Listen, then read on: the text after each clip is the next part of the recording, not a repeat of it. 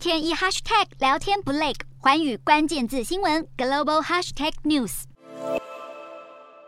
被俄军炮火击中的市场陷入火海，浓烟四窜，消防人员赶往现场奋力灭火。这是位于乌克兰东部顿内茨克州境内的城市斯拉夫扬斯克。俄军自当地时间三日以来，不断的对这座城市猛烈炮击，造成多人伤亡。因为这是俄军在拿下卢甘斯克州后锁定的下一个战略目标。乌克兰当局目前正在评估斯拉夫扬斯克遭受的破坏程度，而顿内茨克州长则表示，目前斯拉夫扬斯克还在乌军的掌控下，但州长也警告，必要时会要求仍留在战区的三十五万居民撤离，因为民众撤离不但能挽救更多性命，还能让乌克兰军队更专注打击敌人，保卫城镇。就在俄军有所斩获之际，俄罗斯政府也继续立法制定各种资助战争的法律。俄国国会当地时间五日表决通过两项战时法律，允许政府在军事行动期间要求企业向军队提供物资，并让他们的员工加班生产援助俄军的商品。而正当俄国军队和奋力抵抗的乌军陷入消耗性持久战，可能面临缺兵问题时，俄国国防部部长则急忙发布声明，宣称国家不会将义务役士兵送到乌克兰前线。